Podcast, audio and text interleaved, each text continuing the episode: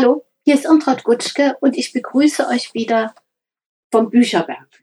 Ja, eigentlich hatte ich mir heute was ganz anderes vorgenommen. Eigentlich wollte ich ein Buch über Afghanistan vorstellen, über die Schwierigkeiten, die jetzt im Moment so aktuell sind, aber das vielleicht später. Wie der Zufall so wollte, war ich jetzt unterwegs im Grünen für ein paar Tage und da habe ich mir etwas mitgenommen, wo ich mir dachte, das ist vielleicht unvergnüglich, unterhaltsam, leichte Lektüre. Ja, warum soll es nicht auch mal leichte Lektüre sein?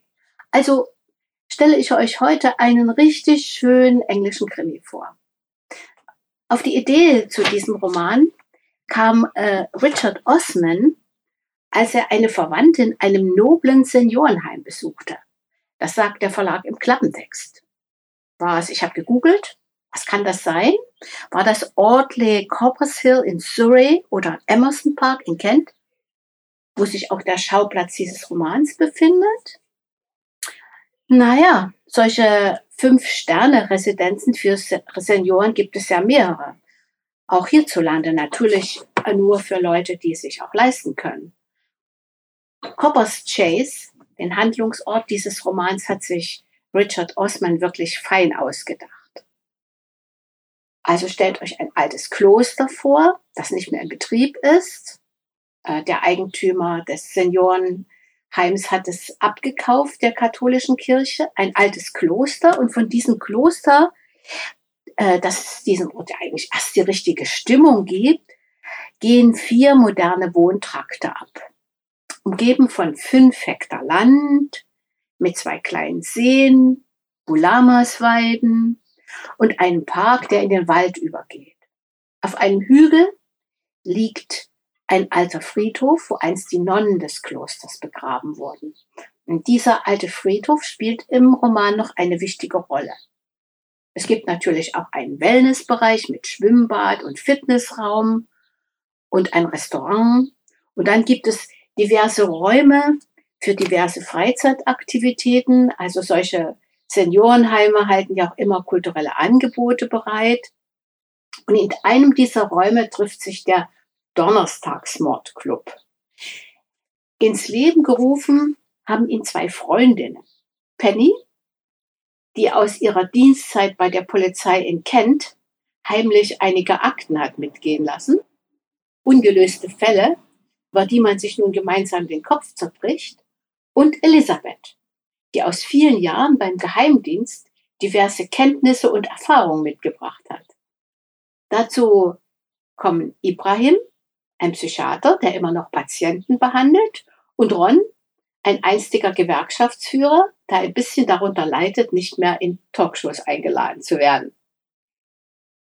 Penny liegt inzwischen äh, im Pflegeheim, was gleich nebenan ist, und ist eigentlich gar nicht mehr ansprechbar. Ihren Platz, damit beginnt der Roman, nimmt jetzt Joyce ein, die lange Krankenschwester war, eine ziemlich zupackende Person, die uns durch ihre Tagebucheintragung vom Fortgang der Ereignisse berichtet. Mag nebenbei die Frage auftauchen, woher Joyce und Ron denn das Geld für diesen Luxus haben. Ganz einfach. Aus den legalen und illegalen Geschäften ihrer Kinder. Joyce Tochter kennt sich in Akten aus. Ich glaube, sie arbeitet in einer großen Immobilienfirma und ist gut für geheime Recherchen. Rons Sohn, Boxer, einst im Drogenmilieu aktiv, gerät sogar selber unter Mordverdacht. Und dass der Luxus einen Eigentümer hat, der kräftig daran verdient, ist auch klar. In diesem Fall sind es zwei. Der eine hat den anderen ausgebotet und dieser Ausgebotete wollte sich eigentlich rächen, wird aber vorher mit einem schweren Gegenstand erschlagen. Der angebliche Gewinner, der lebt auch nicht mehr lang. Fragt sich nur, wer dem Mann die Giftspritze verpasst hat.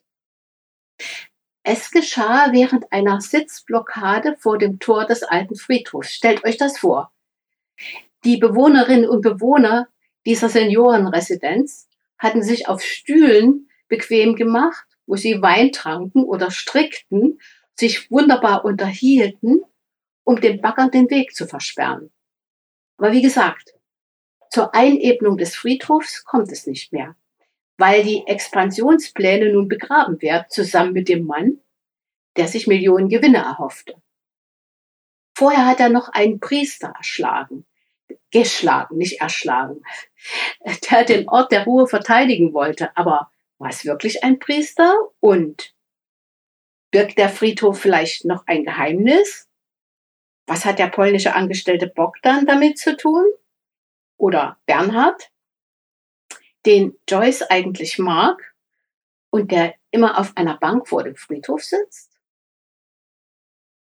Die Handlung entwickelt sich nach den bewährten Gesetzen des guten alten englischen Krimis, wo es mehrere Verdächtige gibt, falsche Pferden und neue Verwicklungen, wo die Lösung im Geiste am wichtigsten ist, besser gesagt, der Weg dorthin, auf dem wir miträtseln dürfen. Um dieses Vergnügen geht es viel mehr als um, um irgendeine Bestrafung. Die vier Hobbydetektive sind zudem lebenserfahren genug, um Schuldige auch zu begnadigen. Wäre da jemand zu verhaften, müssten sie das der Polizei überlassen, aber sie können notfalls auch schweigen. Andererseits brauchen sie die Polizei, um an Informationen zu kommen. Mitunter tauschen sie auch Informationen aus. Elisabeth, wie gesagt, einst als Geheimagentin in mehreren Ländern unterwegs, kennt immer noch Leute, die ihr etwas schuldig sind. Und sie weiß, dass viel mehr möglich ist, als man gemeinhin glaubt. Köstlich, wie Richard Osman das beschreibt, voller Wortwitz und Situationskomik. Unterhaltsame Lektüre ist das.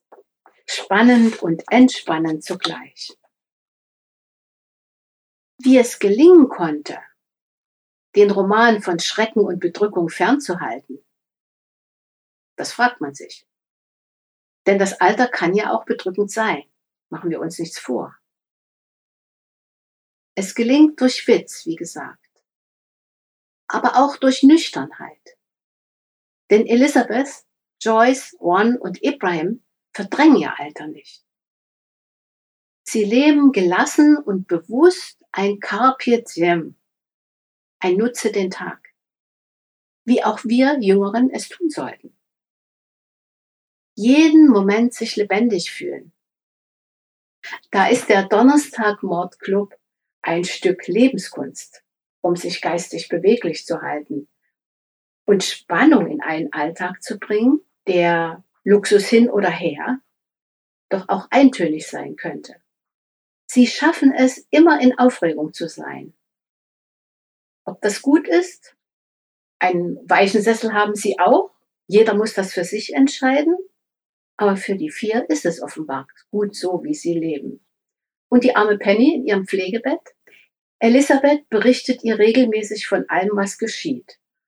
Und dann zeigt sich sogar, dass auch Penny ein dunkles Geheimnis hat. Vielleicht ist es überhaupt ein Geheimnis, sich jung zu fühlen. Das Unabwendbare mit Geheimnissen zu umgeben. Über eine Million verkaufte Bücher in Großbritannien. Das sage noch einer, dass ein Altersheim kein passender Handlungsort ist für einen Bestseller. Es würde mich nicht wundern, wenn dies der Auftakt für eine Buch- oder vielleicht sogar Fernsehserie wäre. Ja, und beim nächsten Mal treffen wir uns wieder, vielleicht mit diesem Buch über Afghanistan, aber vielleicht auch zu etwas anderem. Denn ich lasse mich immer von meinem Bücherberg inspirieren, welches Buch wohl am lautesten ruft.